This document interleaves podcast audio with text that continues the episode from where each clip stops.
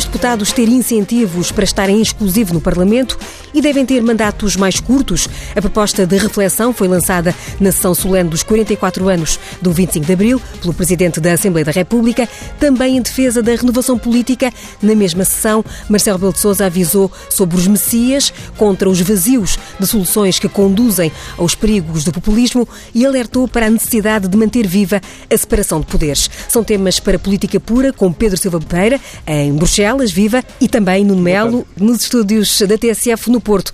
As vozes de Política Pura de hoje vão ainda analisar o que se segue depois do debate do Programa de Estabilidade, onde a esquerda insistiu que, eh, na maioria, não são todos centeno, mas onde permanece em aberto a hipótese de uma reedição da chamada geringonça. É pelos discursos do 25 de Abril que avançamos e, por partes, pergunto a Pedro Silva Pereira se se revê nos alertas lançados pelo Presidente da República sobre o caminho que pode abrir-se ao populismo quando uh, a classe política falha na solução para os problemas reais das pessoas? Eu acho que são mensagens certeiras. O Presidente da República uh, partilhou reflexões importantes neste dia 25 de Abril Embora deva dizer que não me parece tenha sido um dia de discursos particularmente inspirados ou marcantes. Em todo o caso, o Presidente, além de uma referência uh, elogiosa para o papel das Forças Armadas, que faz todo o sentido uh, no centenário da Batalha de Lali e da, um, do final da Primeira Guerra Mundial, mas também das próprias comemorações do 25 de Abril, da Revolução dos uh, capitães, o Presidente deixou uh, essencialmente duas mensagens. A primeira sobre a questão da Europa, para dizer que a Europa perdeu sempre que se dividiu e ganhou sempre que se uniu. Ora, esta mensagem julgo que é uma reflexão importante, numa altura em que estamos nas vésperas do Brexit, que vai cavar uma separação inédita na história da construção europeia e quando os líderes europeus se dividem hum, na discussão sobre a reforma da União Económica Monetária, sobre o quadro financeiro uh, para os próximos anos, onde entre a Comissão Europeia e alguns países do leste há um debate intenso sobre o Estado de Direito, pois aqueles que defendem o projeto europeu é importante que sublinhem as vantagens para a Europa e para os europeus da unidade eh, em vez da divisão. E o Presidente fez isso e acho que fez bem. A segunda mensagem do Presidente diz respeito à importância da renovação do sistema político e da resposta aos problemas sociais como instrumentos para uh, prevenir os populismos, que ele denunciou como uh, eminentemente antidemocráticos. É verdade que em Portugal o problema do populismo não adquiriu a expressão um, do que, uh, que, se viu noutros uh, países, mas do que se trata justamente é de uh, prevenir, porque os populismos, como o Presidente sustentou, e acho que bem, por vezes sob uma aparência democrática, conseguem de uma forma muito eficaz utilizar o poder mediático para, em última análise, fazer pregar as liberdades, os direitos fundamentais e o princípio da separação de poderes, que faz parte deste elenco de características das sociedades democráticas uh, e liberais. Nesse sentido, acho que é um alerta que é uh, oportuno.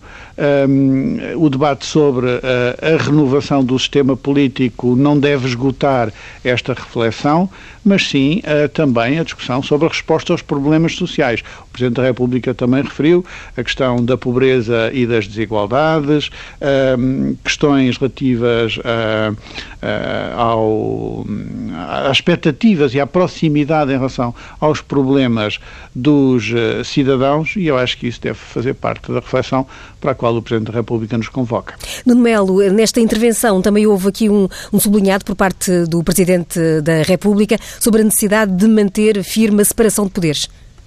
Bom, uh, boa noite. Vamos cá ver. O, esta referência do Presidente da República à necessidade de um certo equilíbrio institucional é, eh, em tempos de vida política absolutamente desequilibrada, realmente muito, muito importante.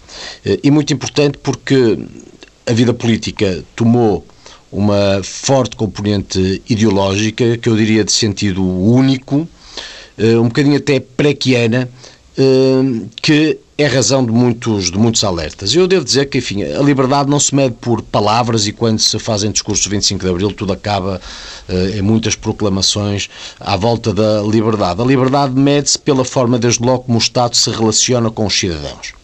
E por isso, enfim, discursos sobre liberdade feitos por quem simultaneamente tenta todos os dias forçar uma certa transição para aquela que é dita sociedade socialista de outros tempos. Um, e, na verdade, muito paternalista, que sufoca e se julga no direito de impor o que se pode dizer, o que se pode pensar, o que se pode fazer. Enfim, onde tudo se decreta, como se decreta nos tempos que, que correm, enfim, a mim faz-me realmente muita, muita impressão. Esta, esta dita geringonça é convenhamos, muito mais preque do que 25 de novembro. Nós vemos em cada medida quem politicamente determinando o atual rumo do país encara o trabalho como uma, uma espécie de servidão fiscal, não é? A riqueza é transformada num pecado, não se pode ser rico neste país, eh, enriquecendo legitimamente, não é? E, e, e os proprietários convertem-se numa espécie de arrendatários do Estado não se pode ter eh, propriedade privada. A propriedade privada ou é tributada estupidamente eh, ou então é eh, apregoada como, como estigma. E realmente, nestes tempos, nestas características, com estas circunstâncias, estes apelos a um certo equilíbrio institucional, eu diria até a um certo equilíbrio interpartidário na sua representação parlamentar, é muito decisiva. Já quanto à questão da renovação partidária, o CDS é um partido em renovação permanente. Olhe-se para o nosso grupo parlamentar nos últimos 20 anos e aí se percebe como eh, eleição após eleição, em cada quatro anos há novos quadros que surgem e novos quadros com muita qualidade. Eh, jovens de resto. Agora, também aqui, eh, embora reconhecendo a importância do discurso do Presidente da República, eu também acho, em certa medida, curioso que alguém chegue a um patamar que é, digamos que o do inverno da vida, tendo-se levado grande parte dessa vida a fazer política, uh, e aí chegado, em relação a outros, porventura muito mais novos, dizer-se, olha, renovem-se em lugar a outros. Bom, uh, é evidente que a renovação tem que acontecer, mas a representação política tem que ser transversal. E transversal do ponto de vista geracional. A política tem que ser feita por pessoas que encarem uh, numa sociedade os seus diferentes patamares. Jovens, médio, meio jovens, pessoas mais velhas, as coisas são mesmo assim. Um, e a renovação deve acontecer principalmente pela via democrática e nunca certamente por, por decreto. E, e isso dá-me deixa para avançar na, na, conversa, porque nesta sessão acabou por também ter algum destaque a proposta do Presidente da Assembleia, Ferro Rodrigues, para limitar os mandatos dos deputados e haver eh, incentivos à exclusividade. Tanto Nuno Melo como Pedro Silva Pereira eh, são ambos eh, eurodeputados, já passaram também pela Assembleia da República. Eu pergunto, Pedro Silva Pereira, o Parlamento Nacional pode ganhar ou perder com deputados em exclusividade? Bom, deixe-me dizer primeiro que eu acho que o Melo procurou encontrar uh, na mensagem do Presidente uma qualquer, uh, um qualquer recado político, particularmente dirigido àquilo que se chamou uh, a geringonça, à maioria de esquerda, e eu creio que uh, em vão se procura uh, esse recado no discurso do Presidente. Um, se realmente nós temos que dizer alguma coisa sobre esta experiência política e governativa, é que ela trouxe para o chamado arco da governação, que é que, que, que, isso seja, um, partidos que até aqui estavam muito excluídos de, de alguma forma, ainda que distante, de participação nas responsabilidades governativas. o que isso qualificou a nossa democracia. Depois também permitiu uma valorização do Parlamento.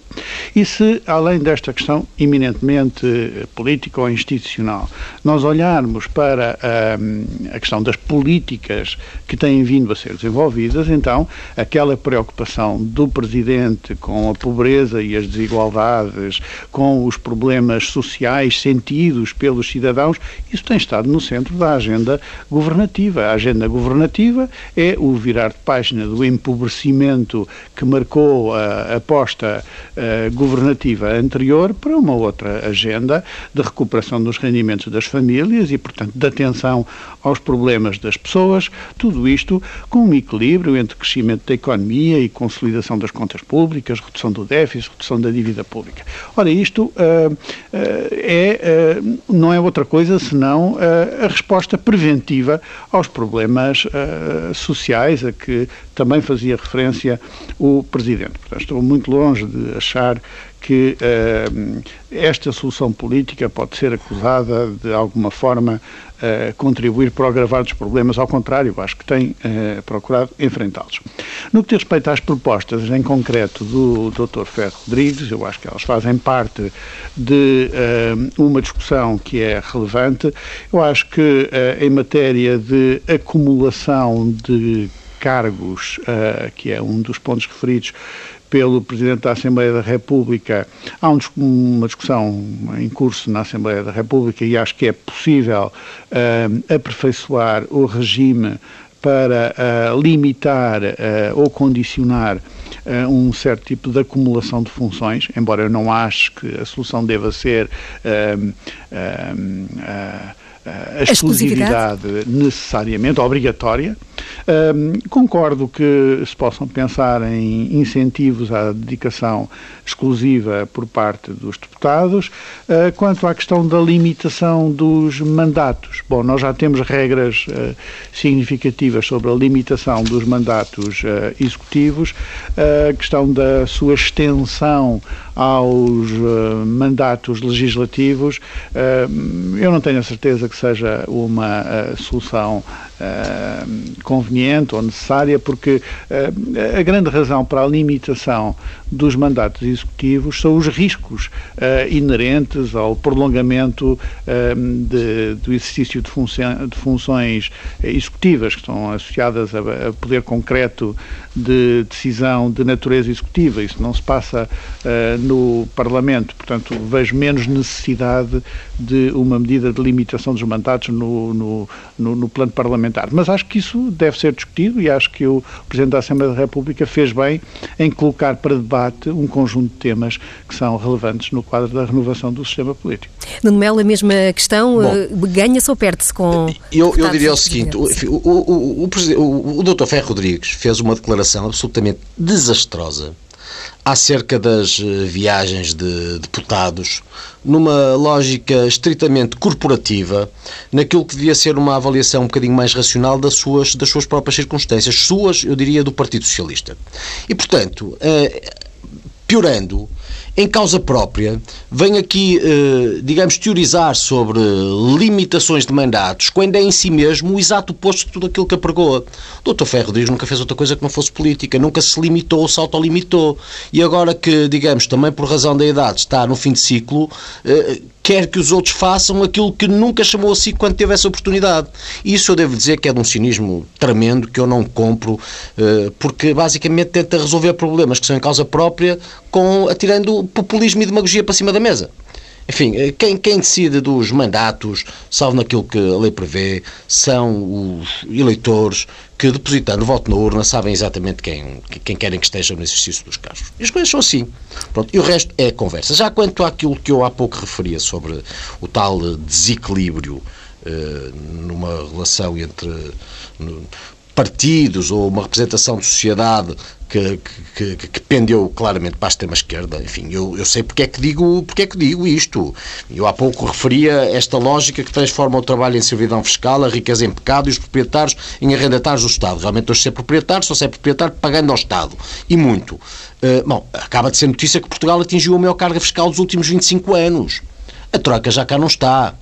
O Pedro Silva Pereira devia ser o primeiro a perceber o significado disto. Enfim, é o senhor Troika, foi o Dr. Pedro Silva Pereira que em Bruxelas negociou cada um dos impostos, cada um dos impostos que a partir de, de 2011 foram aplicados aos portugueses. Ora, e, portanto, é é devia, ter, devia ter, devia ter, o, devia ter, Já digamos, não se lembra do devia, devia, devia relevar, devia relevar, devia relevar, mas eu, eu ouvi, eu ouvi Pedro Silva Pereira, essa sua vontade de não, não me deixar falar sobre o ponto da sua não, voz à é minha, é, para que eu não, diga ao Pedro, não, mas, não, mas vai ter o tempo, anote, pegue na esferográfica e escreva no papelinho, imposto, e depois vá lá, mas deixe-me desenvolver o meu raciocínio. Não portanto, pronto, ainda bem. Mas, portanto, Dr. Pedro Silva Pereira devia ser das primeiras pessoas, quando se atinge como, enfim, uma entidade que controla as coisas públicas, a maior carga fiscal dos últimos 25 anos, devia ser a primeira pessoa sobre isto a interrogar sobre qualquer coisa. E a interrogar sobre mais, enfim.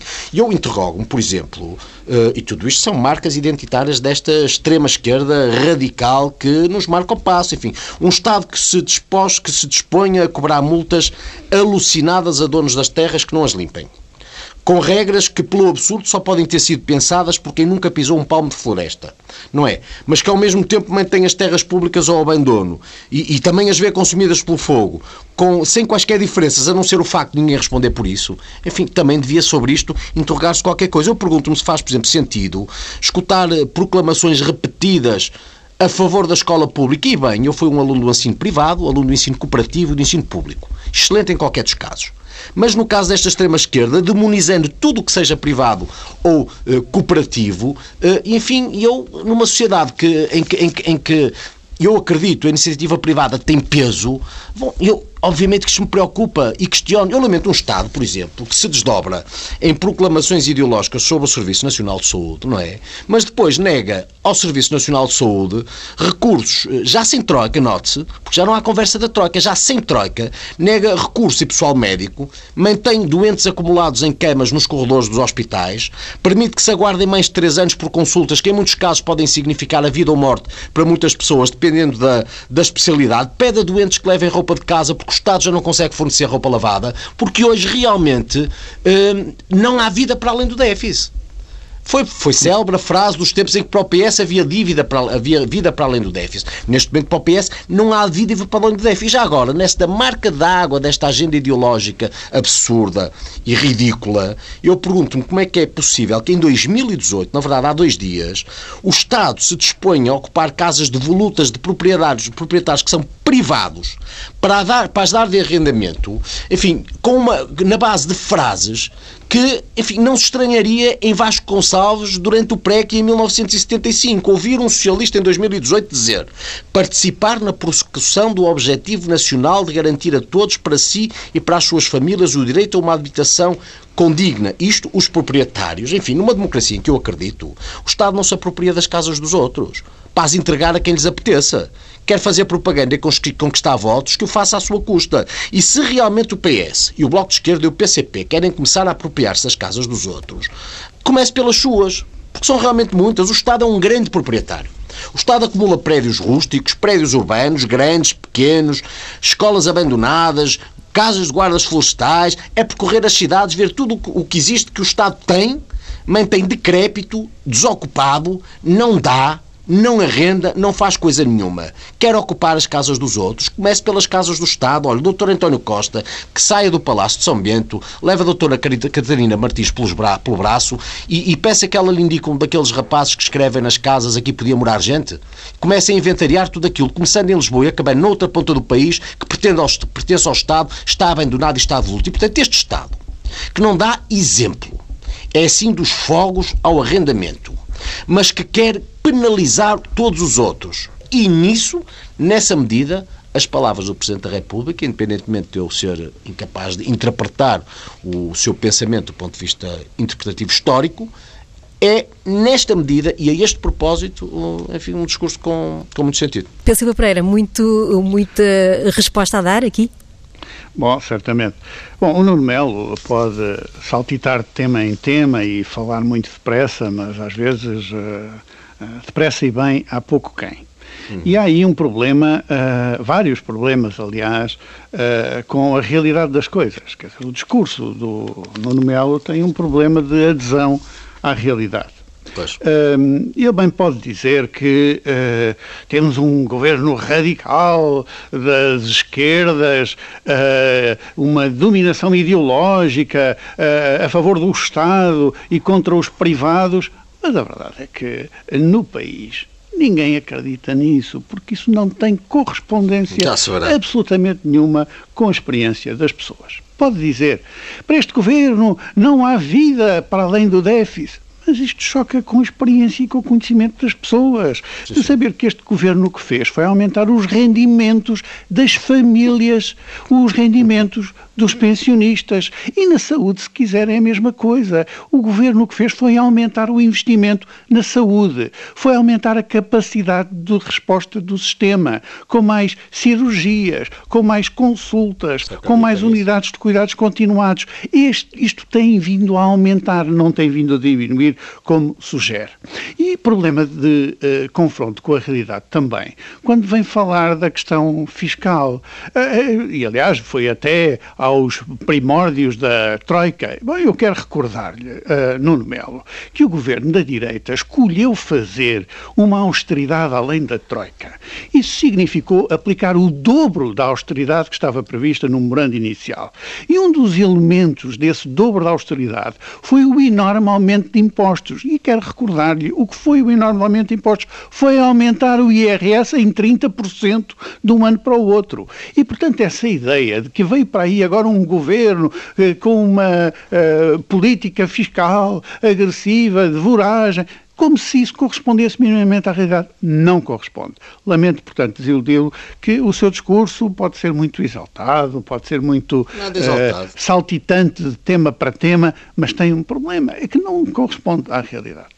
Bom, posso só fazer um comentário muito Muito, muito rápido, temos que avançar, mas muito rapidamente. Convinha que Pedro Silva Pereira recordasse que entregou para quem lhe sucedeu um país de tenga, falido, intervencionado. É um bocadinho difícil falar de criação de emprego depois de Pedro Silva Pereira ter negociado em Bruxelas um pacote de austeridade com um impacto fortemente recessivo. E quando eu refiro a maior carga fiscal dos últimos 25 anos, não sou eu que o digo, é o Conselho das Finanças Públicas. O relatório em relação às contas de 2007 diz rigorosamente isto: a maior carga fiscal dos últimos 25 anos. O resto é conversa. E, portanto, se o anterior governo tendo que aplicar medidas negociadas pelo Pedro Silva Pereira e pelo governo do engenheiro Sócrates. Uh, bem, teve na avaliação do PS uma atuação que foi para além da Troika. Então, que dizer deste governo, quando a Troika já cá não está e tem uma carga fiscal maior? Obviamente, este governo não vai além da Troika. Este governo é a Troika sem a Troika. É um governo que vive à volta da conversa do déficit e tudo aquilo que era pecado em quem lá estava até 2015 transforma-se agora na grande virtude, ao ponto de se ouvir sequer como argumento que o governo queria emprego, este governo não queria emprego, um emprego, a não ser os, os das pessoas que lá vai, enfim, metendo como pode, enfim, nos órgãos do Estado, como a gente bem sabe. Quem cria emprego são as empresas. E as empresas vivem de um comportamento da economia que realmente se alterou, beneficiando também a crédito das reformas que foram feitas pelo anterior governo com um sacrifício pois, pois, pois. de que o Partido Socialista nem sequer agradece. Portanto, não agradece aos portugueses, tenta se apropriar do que não é seu eh, mérito e transforma em grande eh, competência aquilo que em relação a quem lá esteve pouco tempo antes era simplesmente um pecado. Temos que avançar porque estamos já muito eh, avançados, eh, passa a redundância, no nosso tempo esta semana eh, e a conversa acaba por ir bater sempre no mesmo. O Parlamento debateu o programa de estabilidade que o Governo vai enviar para Bruxelas. Estamos a gravar no momento em que não se sabe ainda qual o desfecho da votação dos quatro projetos de resolução apresentados pelo PCP, pelo Bloco de Esquerda, pelo PSD e pelo CDS sobre este programa de estabilidade. É mais do que provável o chumbo de todas estas eh, recomendações e por isso pergunto-lhe, Pedro Silva Pereira, mesmo que se confirme este eh, chumbo com eh, os votos da esquerda, por exemplo, do projeto do CDS, que era o mais crítico em relação ao projeto, ao programa de estabilidade, que peso é que devem ter junto do Governo estes avisos repetidos, sobretudo nos últimos dias, agora que estamos quase em pré-discussão do Orçamento de Estado para 2019, de que deve haver sinais diferentes na próxima negociação e não deve haver esta obsessão pelo déficit, como lhe chama a esquerda? Bom, em primeiro lugar, eu acho que devemos sublinhar a inexistência de qualquer coligação negativa no Parlamento entre os partidos da esquerda e os partidos da direita que possa pôr em causa uh, quer o programa de estabilidade, quer a estabilidade governativa. Isso uh, tudo leva a crer não existe. E é positivo registá-lo. Um, depois, eu acho que ninguém se pode surpreender que com o, o aproximar do final da legislatura e o aproximar das eleições, um, as, Uh, os sinais de divergência uh, à esquerda ganhem nova visibilidade. Isso tem que ver com o natural uh, pré-posicionamento eleitoral, eleitoral dos diferentes partidos. Agora, o mais importante é que o Governo apresenta um programa de estabilidade orientado uh, de novo para o crescimento da economia e para a criação de emprego. Um, e uh, para uma política responsável na gestão das contas públicas. É claro que toda a gente compreende que uh, o orçamento para este ano de 2018 estava uh, desenhado com metas que supunham um ponto de partida, que era um déficit de 1,4% em 2017. Acontece que esse déficit não se confirmou. Felizmente não se confirmou, porque o déficit foi, afinal, de 0,9. Portanto, o ponto de partida é diferente daquele que estava na estimativa do orçamento para 2018. Logo, o ponto de chegada também tem que ser diferente, porque eh, se não fosse, então, se tivéssemos tido o ano passado um déficit de 0,9 e uh, chegássemos ao final deste ano com um déficit de 1,1, como estava previsto, então o Governo e o país eram obrigados a aumentar o déficit em 2018, àquele, ao contrário daquele que era o objetivo do orçamento. Portanto, é evidente que o Governo tinha que atualizar uh, as suas previsões para o déficit, porque uh, isso é uma consequência automática do ponto de partida. Não há, portanto, aqui nenhuma obsessão com o déficit orçamental e um, quero também sublinhar que uh, esta meta para o déficit orçamental inscrita no programa de estabilidade não decorre de uh, uma previsão de medidas adicionais de rigor ou de austeridade orçamental e isto faz toda a diferença. Uh, quando o governo da direita no passado fez a chamada austeridade além da Troika, isso materializou-se em medidas como o enorme aumento de impostos, mas outras uh, que significaram, de facto, ir além do elenco de medidas de austeridade que estavam negociadas com a Troika. Uh, e fez isso depois falhando as metas no final, gerando empobrecimento e falhando nas metas. O que o Governo agora está a fazer é, sem uh, rever as uh, medidas que estavam no orçamento negociadas à esquerda, porque essas medidas mantêm-se exatamente nos mesmos termos, obtém melhores resultados do que antes estava previsto. E, portanto, isto faz toda a diferença em relação ao cenário que tivemos de um governo que, esse sim, pretendeu governar e ir além da troika. Sabemos, e aqui na entrevista à TSF e ao Diário Notícias, o Ministro das Finanças eh, disse que eh, não é caso de existir folga, o que aconteceu foi que, eh, se, enfim, o, o, que se previa gastar, o, gastar o que poupou-se mais, em termos, nomeadamente através eh, dos juros, mas essa folga, como reclama a esquerda, não poderia ter sido utilizada para, nomeadamente, alguns eh, investimentos públicos que... Não, repare, não se trata de realmente de folga. Eh, é como digo, eh, se o, a execução orçamental em 2018 fosse agora uh, desenvolvida para uh, uma meta de déficit de 1,1, o que nós teríamos que dizer ao mundo era que Portugal em 2018 aumentava o déficit orçamental em vez de o diminuir. Como é que um país, com uh, o nível de dívida pública que nós temos e com os compromissos que temos no âmbito do euro, que não são apenas os de reduzir o déficit nominal, são também os de reduzir o déficit estrutural, podia apresentar como uh, o seu cenário o aumento do déficit em vez de ser a sua redução? Isso é um absurdo. Praticamente nenhum país na Europa está neste momento a fazer isso. Portanto, uh, acho que é muito importante perceber que esta meta do déficit orçamental assumida assumida pelo Governo, é uma consequência do bom resultado do ano anterior e é, portanto, uma mera atualização. E queria, aliás, chamar a atenção para um, uh, um artigo muito interessante de um economista insuspeito de particular ligação ao Partido Socialista, o Dr. Ricardo Cabral, que, a certa altura, uh, uh, confrontado com o número do, do programa de estabilidade, disse que, na estimativa dele, até é possível que o déficit venha a ser abaixo de 0,7 em 2018. Uh, ah, e que ele defendia que uh, era preciso um orçamento retificativo, não apenas para que o déficit fosse 0,7, mas para que pudesse ir além disso.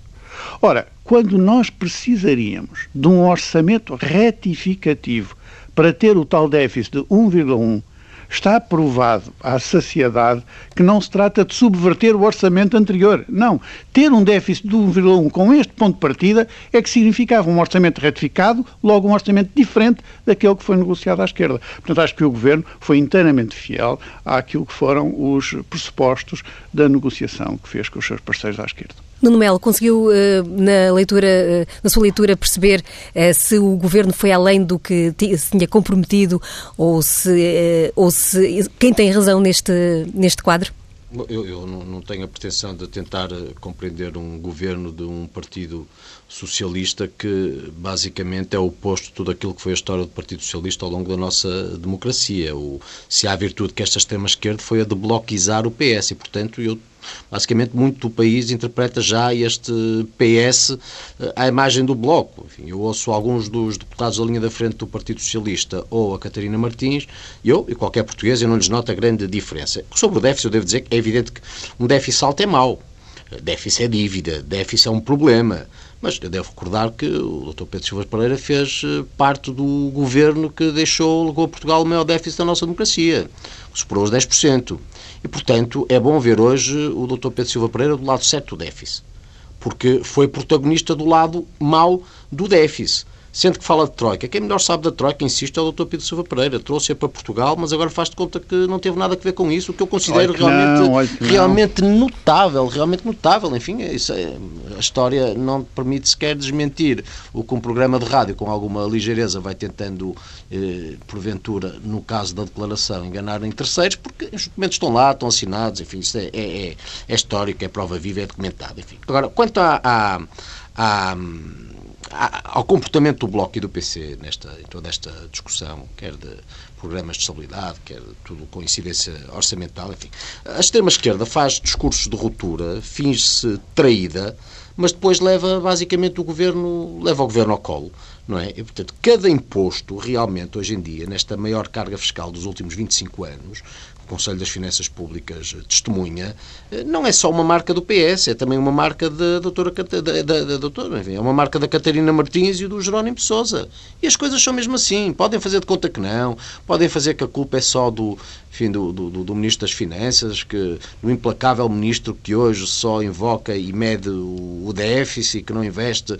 Aliás, é extraordinário, porque o, nesta geringonça, não é? Que funciona lá a carte, o Pedro Silva Pereira diz que o Estado investe imenso na saúde, no, no, nos discursos parlamentares. Ah, é o no, no, nos, discursos parlamentares, Centeno, Centeno é da Alberta, da Alberta é Centeno, mas depois houve a Catarina Martins eh, e nos discursos diz que o Estado não investe na saúde e, portanto, quer dizer, entendam-se lá não é verdade? Os seus governam em conjunto. Eh, porque as coisas são assim, percebe-se que tudo isso é colado a custo, é de faz de conta. Não, é não, é não é normal num debate no mesmo debate parlamentar. Em que aumenta no mesmo, no mesmo debate parlamentar, não é normal no mesmo debate parlamentar ter o ministro Mário Centeno a dizer que investe imenso na saúde e ter a Catarina Martins a dizer que não, que não há investimento público na saúde e depois de uns arrufos ali mais ou menos teatralizados, encenados, porque nisso, enfim, a líder do Bloco sabe, é o seu métier, não é? Depois lá vota sempre a favor de tudo e o PS lá segue o seu caminho, enfim, como, como, como tem sido visto. Já agora sobre o déficit, curioso e extraordinário refletir como há pouco tempo atrás, quando se discutia o déficit, o déficit saído da gestão do governo do PSD e do CDS entre 2011 e 2015, os socialistas esforçavam por contabilizar as consequências do Banif, eh, mas hoje, porque o Partido Socialista está no governo, de repente a Caixa de Depósitos já não deve contar para nada é realmente extraordinário. Mas diz tudo do cinismo e da, enfim, de uma certa reserva mental com que se encara a política nos tempos que correm em Portugal. Na reta final mesmo deste programa, não queria também deixar de vos ouvir e presumo que Pedro Silva Pereira ainda queira dar uh, resposta a esta última uh, tirada de Nuno Melo, mas lançava já para compactarmos aqui também o nosso tempo e no seguimento do que vinhamos a falar sobre a atual solução governativa. Esta semana, em entrevista ao Jornal Expresso, o secretário-geral do PCP, que há cerca de um ano dizia que eh, algo como aquilo que se, que se, tem chamado a geringonça eh, seria muito dificilmente reeditável. Agora, um, um ligeiro nuance no discurso quando diz que pode parecer uma coisa aproximada, mas igual eh, será, será difícil. Pedro Silva Pereira, há aqui uma abertura do PCP que até agora parecia não existir para um pós-2019? Foi assim que eu li as declarações do líder do Partido Comunista. eu devo recordar que o eleitorado do Partido Comunista, enfim, nos contactos de rua antes das últimas eleições legislativas, uh, continham muito um apelo, nós vimos isso nas televisões, nas imagens de campanha, um apelo dos eleitores a um entendimento à esquerda. E, portanto, acho que a posição do Partido Comunista também reflete aquele que é uh, o anseio de uh, muitos eleitores do Partido Comunista. É claro que é cedo para dizer, desde logo, certamente vai ser preciso conhecer o, o quadro político resulta das eleições, um, e isso vai determinar muito uh, as condições e, uh, eu diria mesmo, a vontade política uh, para uh, construir soluções negociadas à esquerda. Da parte do Partido Socialista, a posição é clara uh, à partida para este debate. O Partido Socialista, seja qual for uh, o quadro, isto é, tenha ou não tenha maioria absoluta nas próximas eleições legislativas, está disponível e interessado em prosseguir o quadro de diálogo construtivo à esquerda. e é natural que, com uma posição tão clara do Partido Socialista, uh, neste momento, que isso também provoque, uh, da parte dos partidos da esquerda, a necessidade de clarificarem um pouco aquela que é a sua vontade política. É claro que isto não esconde as divergências e é muito natural que uh, daqui até às eleições o caderno reivindicativo para uma próxima legislatura se vá definindo e isso faz parte do debate político que certamente vamos ter. E neste cenário, no Mel, como fica a direita? Eu, digo, eu diria como fica o CDS, porque para já o que assistimos é, enquanto o PS faz este discurso que o Pedro Silva Pereira nos traz, eh, depois lá vai fazendo os seus entendimentos com, com o PSD, como também se percebeu uh, há muito pouco tempo, a propósito da hum, vontade de se lançar impostos europeus, que eu devo dizer, o meu partido, desde logo, rejeita, achando que os 300 e poucos milhões de euros que são precisos para o aumento do orçamento da União Europeia uh, se conseguem com uma melhor gestão do orçamento de Estado. Enfim, o Dr. Pilo Pedro Silva Pereira, depois de, dos tempos da Troika, quer que os portugueses paguem ainda mais impostos. Nós uh, o que achamos é que conseguimos, certamente, enquanto país, satisfazer as necessidades do aumento do orçamento da União Europeia com uma melhor gestão dos orçamentos nacionais nacionais e, portanto, enfim, nisso o PSD e o PS estão juntos na vontade de novos impostos e de mais impostos. Eh, celebraram um acordo, o uh, eh, CDS não faz acordos, eu falo pelo, falo pelo CDS. E, portanto, enfim, o Partido Socialista vai navegando aqui ou ali nos entendimentos que nos discursos panfletários uh, proclama relativamente à extrema-esquerda, ao Bloco e uh, ao PCP, mas também com uma mãozinha para onde aí não consiga qualquer coisa estendida, um bocadinho mais à direita, com o PSD, se for caso disso. O CDS mantém-se muito firme na sua tarefa e a sua tarefa é, como se percebe, sem sequer nenhum tipo de dúvida, de forma cristalina, o de fazer uma oposição a este governo que representa muito aquilo que uh, um partido com as características do CDS deve realmente combater. Assim se fez política pura com Nuno Melo, nos estúdios da TSF do Porto, e Pedro Silva Pereira, nos estúdios em Bruxelas. Cuidado técnico extremo nesta edição eh, de Joaquim Dias e Pedro Picoto. O Política Pura regressa na próxima quinta-feira.